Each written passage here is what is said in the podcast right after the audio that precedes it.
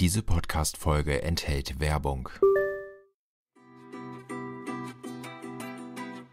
Enjoy and Travel. Der Reise-, Kultur- und Food-Podcast aus dem Norden. Herzlich willkommen, hey Shalom, welcome, ciao, hola oder einfach nur moin. Mein Name ist Arndt und ich freue mich, dass ich euch heute ein weiteres Mal mit durch Einbeck nehmen darf. Dieses Mal in der vierten Folge geht es in den PS-Speicher. Dort habe ich mich mit Stefan Richter getroffen. Er ist Leiter der Presse- und Öffentlichkeitsarbeit und erzählt erstmal, was denn der PS-Speicher eigentlich ist. Wir sind ja in meinem ehemaligen Kornspeicher wir haben 2014 den PS-Speicher hier eröffnet. Mehrere Jahre stand das Gebäude still. Also hier war kein Betrieb drin. Früher ist hier Korn gespeichert, gelagert, verkauft worden. Und es stand viele Jahre ohne Nutzung hier, ein denkmalgeschütztes Gebäude. Und seit 2014 ist der PS-Speicher im alten Kornspeicher. Das heißt, wir haben hier PS gelagert natürlich die Zeit, um hier ein Museum zu entwickeln und sich Pläne zu schmieden, immer wieder neu zu gestalten, zu verwerfen, wieder etwas Neues, hat mehrere Jahre gedauert. Also die ersten Meldungen gingen so 2009 durch das Internet. Jetzt habe ich mich natürlich gefragt, warum werden dort Autos und Motorräder zum Beispiel ausgestellt und nicht irgendwelche landwirtschaftliche Maschinen? Die haben ja auch PS. Also die Sammlung, die wir hier zeigen, beruht hauptsächlich auf einem einzelnen Stifter. Das ist der Karl-Heinz Rehkopf, der vor vielen Jahren sich überlegt hat, was passiert mit mir, ähm, wenn es mich mal nicht mehr gibt, was passiert mit meinen Fahrzeugen. Er ist schon seit Kindestagen an, an allem interessiert, was sich bewegt. Er ist an Technik interessiert. Wenn irgendwo was ähm, blubbert, tuckert, Geräusche macht, da war er immer für interessiert und er wollte auch Dinge erhalten. Er hat immer im Geheimen für sich gesammelt. Er wollte gar nicht, dass das so nach außen kommt, denn er wollte keine, keinen Neid erwecken oder dass jemand denkt, er macht das, um sich selbst zu profilieren, sondern er wollte Dinge erhalten. Und so ist aus einer kleinen Sammlung oder aus kleinen Einzelfahrzeugen eine Sammlung geworden. Und es kam immer mehr dazu. Und heute haben wir die größte Sammlung historischer Fahrzeuge in Europa. Und damals war sein Gedanke, was passiert mit meiner Sammlung und dann hat er viel überlegt, also viel Optionen abgewegt und dann kam die gemeinnützige Stiftung und die Stiftung wurde dann gegründet, sie hat dort das Gebäude gekauft, es wurde hier alles renoviert und dann hat er seine Sammlung eingegeben in die Stiftung. Es gibt natürlich einige Museen, in denen Auto- und Motorradfans glücklich werden. Was unterscheidet denn den PS-Speicher von diesen anderen Museen? Wir sind ein markenübergreifendes Museum. Das heißt, man findet von Marke X, von Marke A bis Marke Z bei uns alles. Wir sind nicht nur aufs Automobil fokussiert, sondern haben auch Fahrräder, Motorräder, Autos, an anderen Standorten auch Lkw, also Nutzfahrzeuge und Landmaschinen, die wir zeigen. Und wir wollten von Anfang an ein sehr interaktives Museum sein, ein, eine Erlebnisausstellung kreieren, in der man ohne große Zäune, Glasscheiben einfach direkt Teil der Geschichte wird. Wir sind ein Museum, das über 200 Jahre der individuellen Mobilität abbilden, also vom, vom Laufrad, wie es anfing, von Karl Dreis erfunden, bis in die Neuzeit, bis zu den Themen Wasserstoff, Brennstoffzelle, Elektromobilität, autonomes Fahren. Also wir bilden die gesamte Geschichte ab in diesen Jahren. Und das Ganze sehr interaktiv. Das heißt, wir haben über 90 Interaktivstationen hier im Haus, in die man reinklettern kann, die man drehen kann, wo man reinschauen kann, um sich ein Diorama anzuschauen, was anfassen kann, was hören. Viel Bewegtbild in der Ausstellung. Also man wird hier wirklich auf eine Zeitreise der Mobilität mitgenommen, von Anfang bis Ende. Das ist sicherlich auch der Grund, warum man in dem Museum von jung bis alt alles antrifft. Ganz genau. Wir haben von Anfang an ausgerufen, wir sind die Erlebnisausstellung für die gesamte Familie. Das heißt, Menschen, die hierher kommen, können absolute Technik Techniker sein, Schrauber sein, die ihre Garage zu Hause haben und nichts anderes tun, als zu schrauben, bis hin zu Menschen, die sich nur für Geschichte interessieren. Also wir betten das gesamte Thema Mobilität immer in, in die Zeitgeschichte des jeweiligen Jahrzehnts ein. Das heißt, was war politisch in diesem Jahrzehnt gerade ähm, zur Diskussion gestellt? Was war kulturell, ähm, so, soziale Gefüge und so weiter? Also wir sagen, was hat die Menschen bewegt und wie haben sie sich bewegt? Und in den Anfängen hat Mobilität viel auf zwei Rädern stattgefunden. Denn auf vier Rädern die große Massenmotorisierung, die kam erst in den Jahren danach. Auch mit den Wirtschaftswunderzeiten kam, kam einiges dazu. Ja, ich habe ein Auto. Nein, ich weiß nicht wirklich, wie es funktioniert. Ich bin froh, wenn es fährt und wenn es MechanikerInnen gibt, die es reparieren können, wenn es denn mal rumzickt. Also mich hat das Museum an dieser Stelle auf jeden Fall eher geschichtlich abgeholt.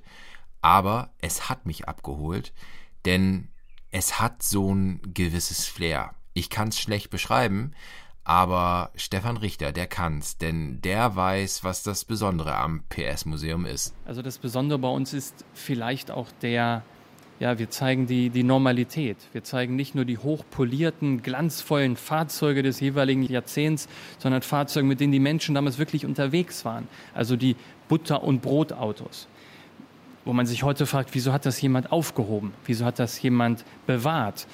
Genau aus solchen Gründen, dass man mich zeigt vor vielen Jahren, ob es jetzt vor 50, 60, 70 oder auch vor 30 Jahren oder 120 Jahren war, wie sind die Fahrzeuge damals im Einsatz gewesen und man kann sie noch heute zeigen.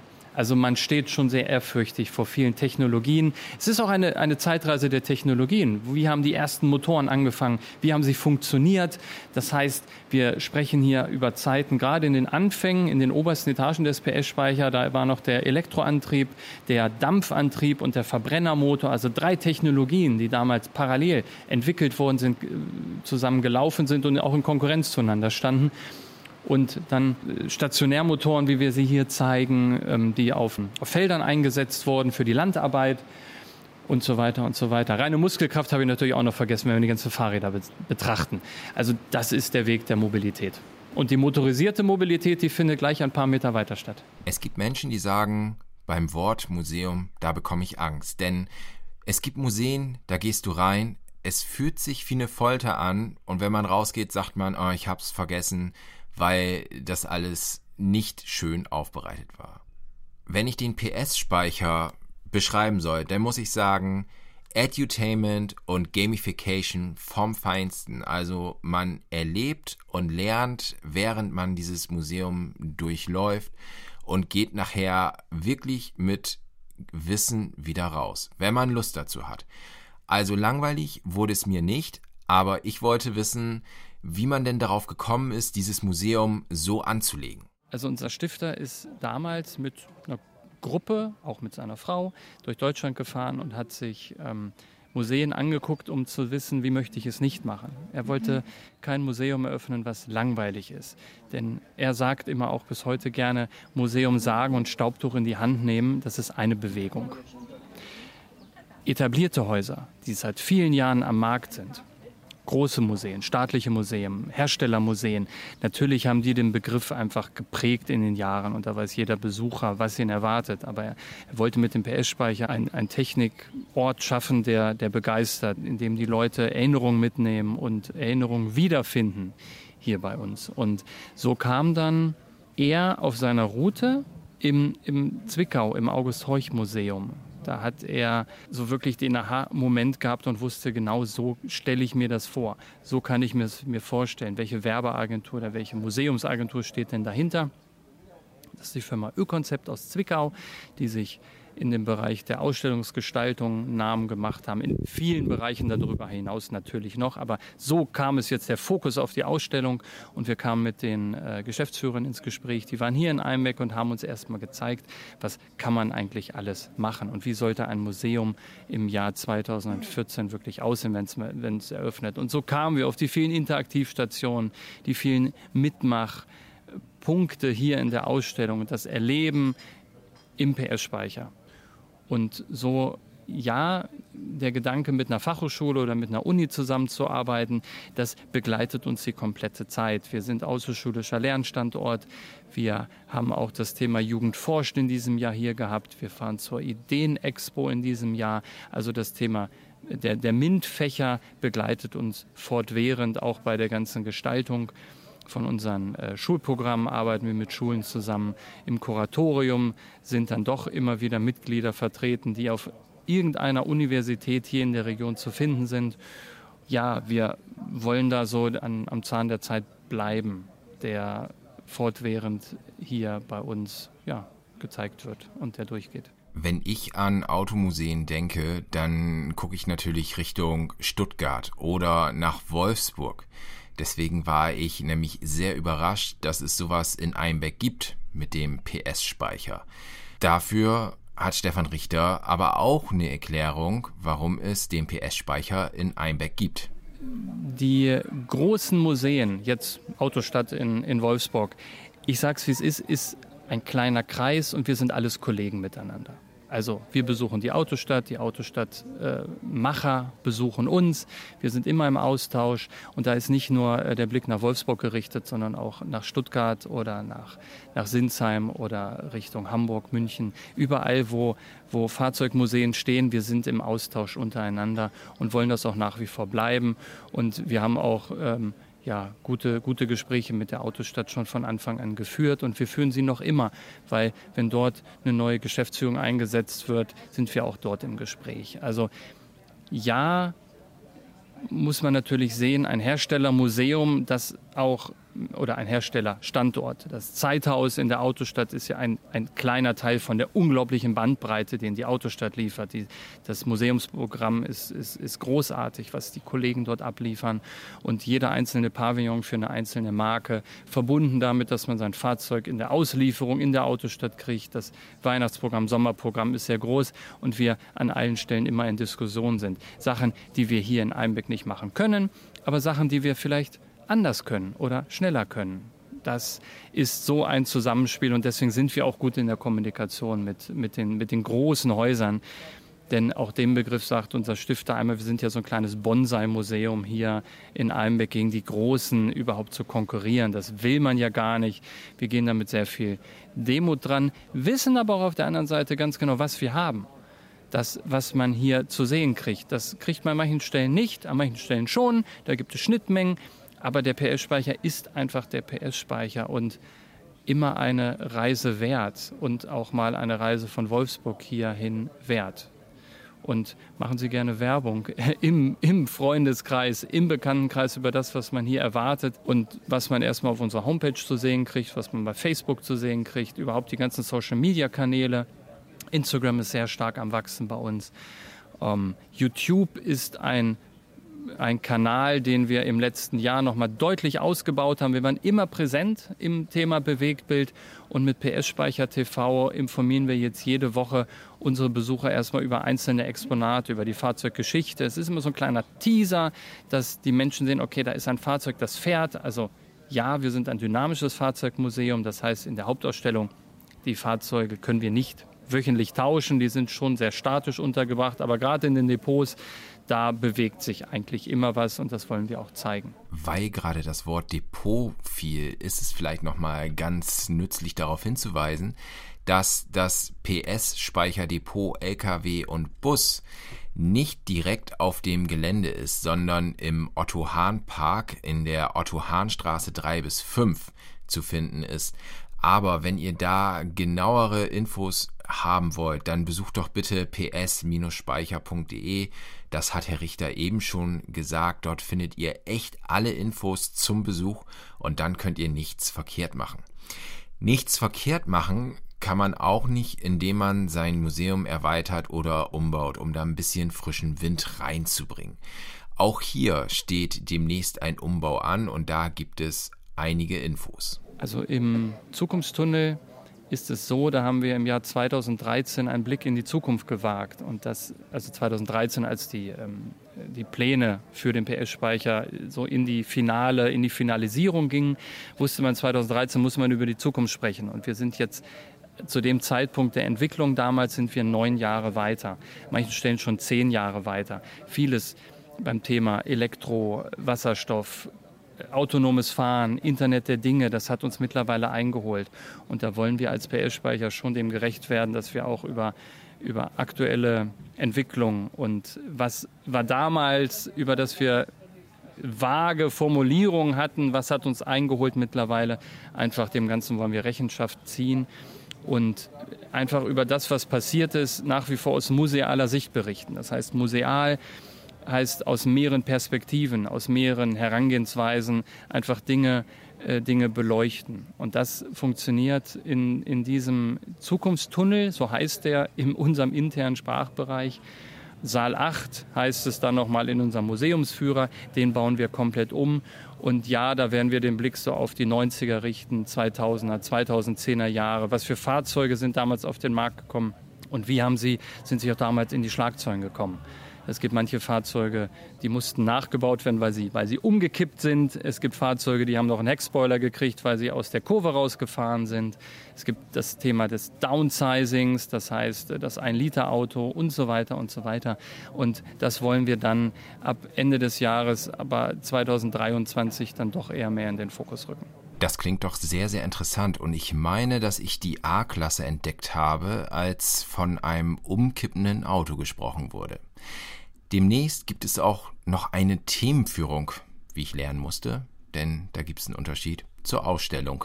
In dem Frau an Steuer blicken wir auf 200 Jahre ähm, zurück, in denen die Frauen doch die Automobilindustrie sehr beherrscht haben.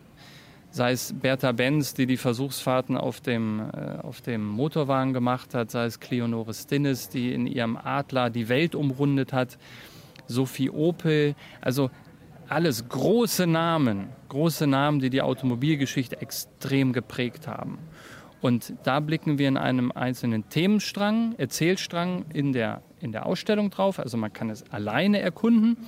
Und wir bieten eine Themenführung zu Frau ans Steuer an. Ist kein reines Frauenthema, um Gottes Willen.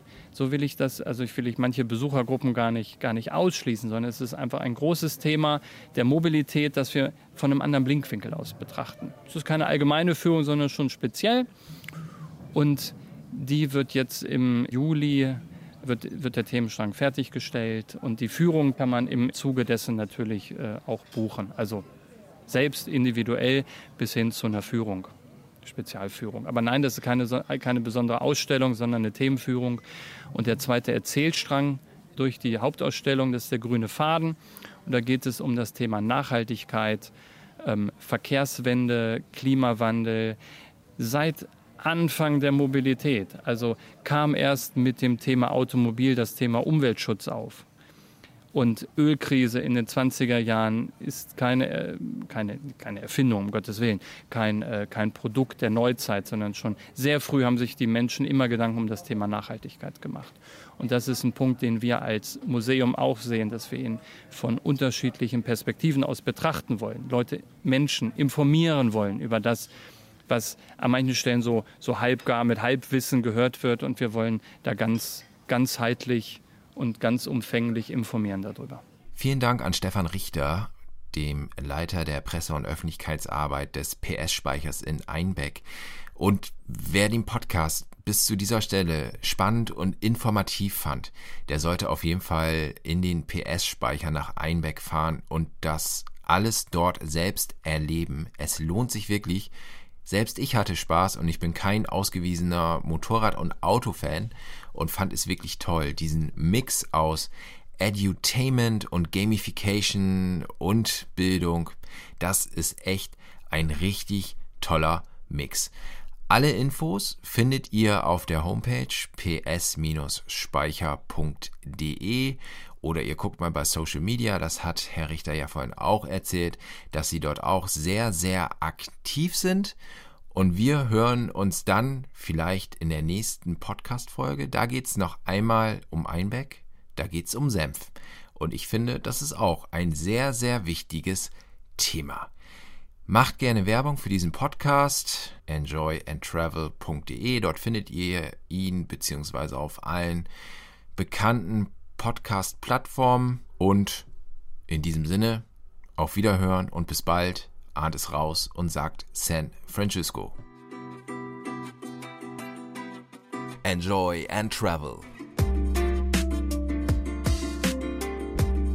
Der Reise-, Kultur- und Food-Podcast aus dem Norden. Überall dort, wo es gute Podcasts zu hören gibt.